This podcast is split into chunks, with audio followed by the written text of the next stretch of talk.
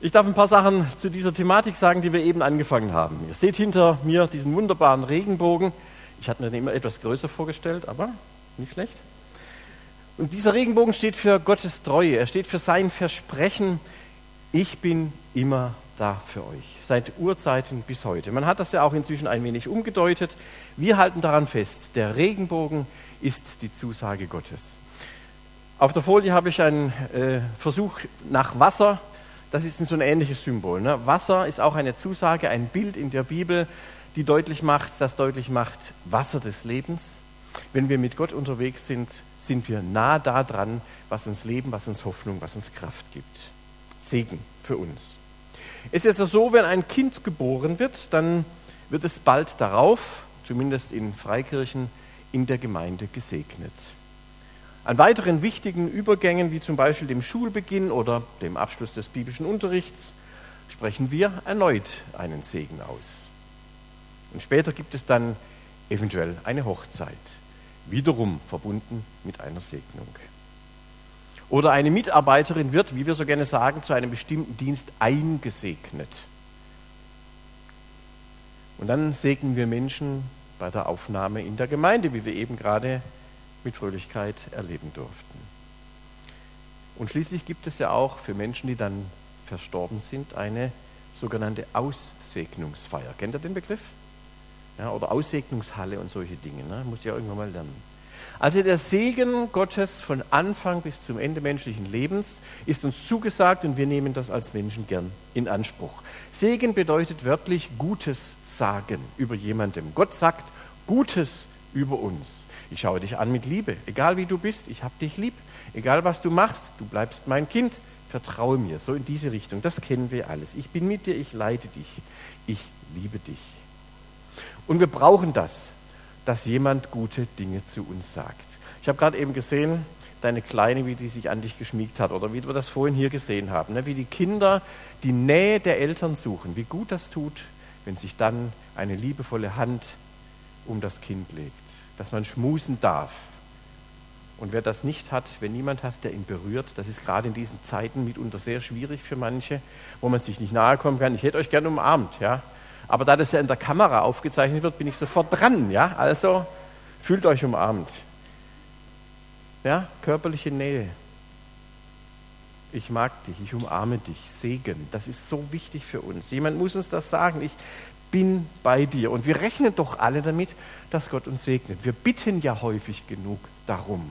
Und am Ende, wenn dann der Segen gesprochen wird, Martin wird das heute übernehmen, ich hoffe, du hast dich vorbereitet, ähm, dann ist es ja immer auch dann zwei Sachen. Das heißt, Martin spricht uns allen den Segen zu, aber es ist auch gleichzeitig eine Bitte darum, dass Gott uns segnet. Wir können das gar nicht so direkt wahrnehmen manchmal. Das hast du ja auch gesagt. Man merkt das gar nicht mit dem Segen manchmal. Und hinterher, dann sind wir ja oft schlauer. Dann sagen wir im Rückblick manchmal, aber auch nicht immer, ja, äh, Gott hat eingegriffen. Er hat uns geholfen. Wir nennen das dann Bewahrung oder Führung oder so. Mit solchen Begriffen gehen wir dann um. Manchmal sagen wir auch, Gott hat gesegnet. Aber in der Situation selbst sieht das oft ganz anders aus. Da fragen wir uns dann, wie kann das passieren? Warum passiert nichts, was ich mir gerne hätte? Warum finde ich niemanden, der mich begleitet? Warum habe ich keine Partnerin, keinen Partner? Warum klappt das bei mir im Job nicht? Und wir wissen gar nicht, wo ist denn jetzt der Segen Gottes? Da stehen wir wie vor einem Bild, das überhaupt keinen Sinn gibt. Und das erinnert mich an ein Bilderbuch, das ich da habe. Und zwar zu diesem Thema Ich bin mit dir. Vielleicht habt ihr sowas schon mal gesehen. Das ist so ein das magische Auge faszinierende 3D-Illusionsbilder. Und das sieht man solche Bilder hier drin. Ihr könnt es wahrscheinlich kaum erkennen, aber vielleicht kennt ihr es trotzdem sowas, ja? Das ist ein völlig wirres Bild, zweidimensional, und das gibt keinen Sinn. Und da muss man sich mit Zeit und Muße so davor setzen, tut die Nase drauf, lässt alles los. Also ich halte das Ding fest, keine Angst da. Und dann geht man langsam weg und schaut irgendwie so unbestimmt und wartet ab. Und siehe da, plötzlich enthüllt sich ein tiefes, ah, es funktioniert, dreidimensionales Bild. Und du siehst dann plötzlich, was das eigentlich ist. Und das ist für mich so ein Bild dafür geworden, wie das ist mit der Begleitung, mit der Gegenwart Gottes. Wir sehen die oft im normalen Alltag gar nicht wirklich. Da sehen wir nur wirres Zeugs, das keinen Sinn gibt. Aber dahinter ist so, dass Gott einen Plan für unser Leben hat. Gott ist ein viel größerer Schöpfer als diese klugen Köpfe, die mit wahrscheinlich Computertechnik oder so so ein tolles Bild machen können. Und zwischen dem und hinter dem vermeintlich Unverständlichen unseres Lebens ist oft ein sehr sinnvolles Bild. Und das verbinde ich mit Segen. Dass wir leben können und wissen, da ist einer, der uns sieht und am Ende ergibt das etwas. Und das Ende ist nicht das Lebensende, sondern es kann zwischendrin immer wieder klar sein, ich merke, Gott ist dabei. Da gibt es zwei Prinzipien, die möchte ich eben kurz nur anreißen. Das erste Prinzip, das gilt jedem von uns heute, nach dem Wort aus dem Buch Samuel, ich bin mit dir gewesen, wo du hingegangen bist. Nur ein kleiner Satz, da gibt es viel dazu zu sagen, ich fasse mich kurz. Es war der Prophet Nathan, der dem David dem König diese Aussage gegeben hat. Und jetzt also zu diesen beiden Prinzipien. Das erste Prinzip ist die Erwählung. Im Vers 8 dieses Kapitels sagt der Nathan, also sagt Gott durch Nathan zum David, ich habe dich von den Schafherden weggenommen. Ich habe dich erwählt. Ich habe dich gerufen. Ich habe dich erwählt, du bist mein. Das kennen wir, diesen Satz. Und ich glaube, es ist ein grundlegendes Prinzip von Gott, dass er Menschen erwählt, dass er sagt, dich habe ich lieb, dich kann ich brauchen, du kannst zu mir kommen, wir haben gemeinsam was vor. Er sagt, folge mir. Ich stelle mir selber immer wieder die Frage in meinem Leben, woran sehe ich das denn? Müsste da nicht eigentlich mehr passieren? Wenn Gott sagt, folge mir, ich habe was Gutes für dich, warum merke ich das dann manchmal so wenig? Vergessen wir nicht, Gott ist souverän. Er ist nicht an das gebunden, was wir sehen und erkennen können. Nochmal vielleicht dieses 3D-Bilderbuch. Da gibt es oftmals für uns gar nichts zu sehen. Und wenn wir uns noch so anstrengen, ich weiß nicht, ob ihr das schon mal probiert habt, aber ich hatte eine Zeit, ich habe das nicht gekonnt. Da sagt mir einer, mach doch einfach, guck, das ist ganz einfach, schau, mach so und guck mal, was da, was, was dann erzählt er mir, was er da sieht. Ich sehe nichts. Ich drehe es rum, ich gehe weiter hin, ich gehe näher dran, ich sehe nichts. Und plötzlich doch taucht es auf. Es war die ganze Zeit da, ich habe es nicht gesehen. Die Bibel sagt dazu, denn wer hat je die Gedanken des Herrn erkannt? Wer ist je sein Ratgeber gewesen? Jesaja. Gott sagt, das ist das erste Prinzip, ich habe dich erwählt, du bist mein, du gehörst zu mir. Und das einfach mal stehen lassen. Einfach mal, nicht?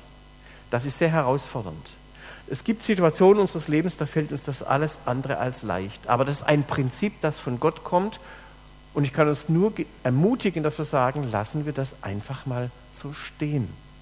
Egal wie du dich fühlst, egal wie deine Situation ist, egal wie lange das schon dauert, ob du sagst, Herr, ich kann gerade gar nicht so an dich glauben, ich kann nichts erkennen, das macht alles keinen Sinn, es ist einfach nur ätzend, es ist mühsam.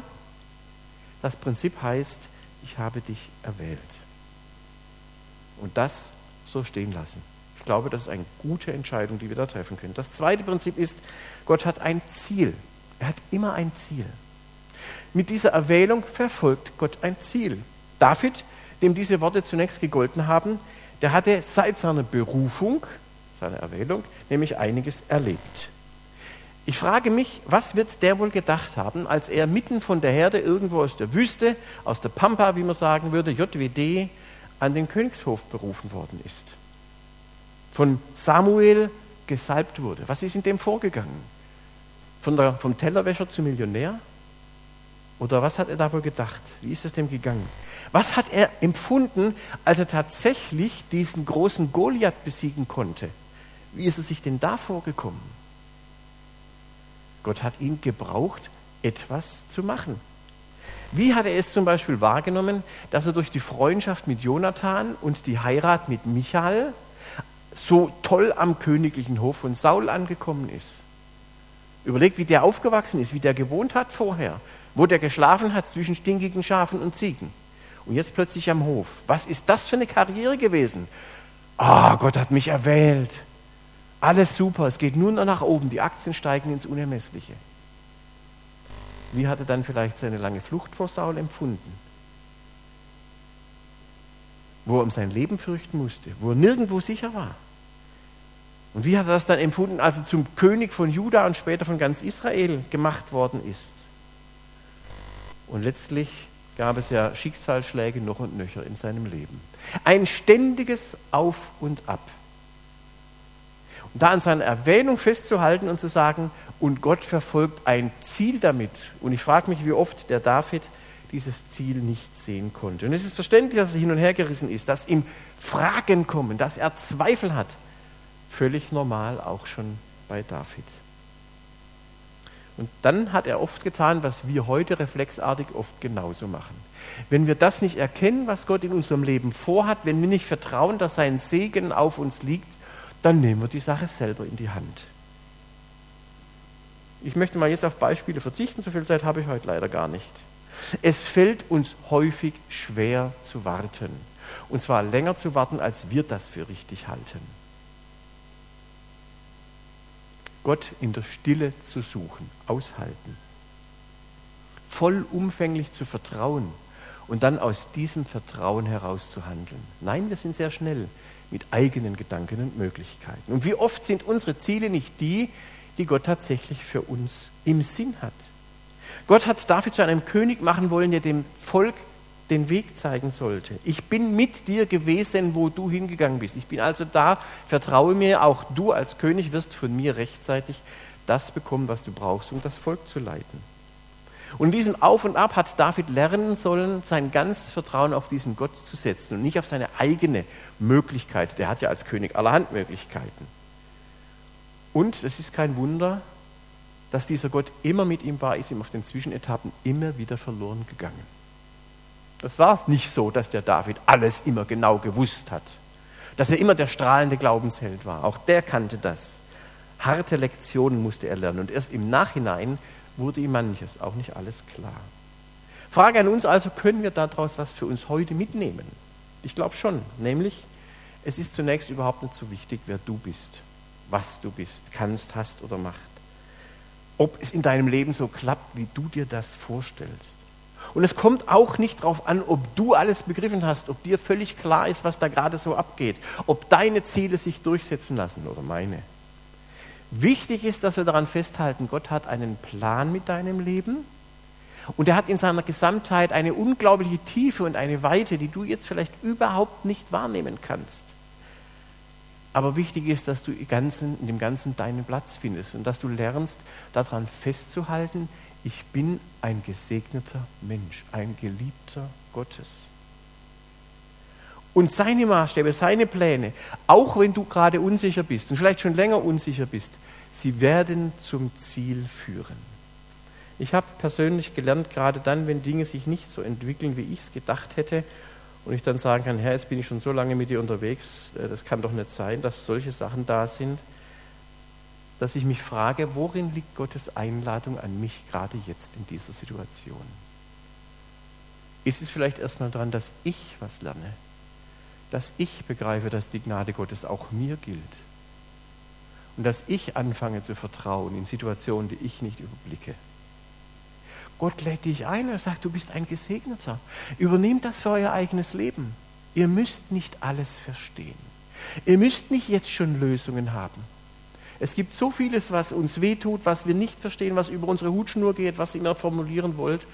Aber dieser Gott ist da und sagt, so wie dieser Bogen steht, so wie das Wasser des Lebens ausreicht, bis du bei mir bist, so sicher kannst du bei mir sein, dass ich dich sehe.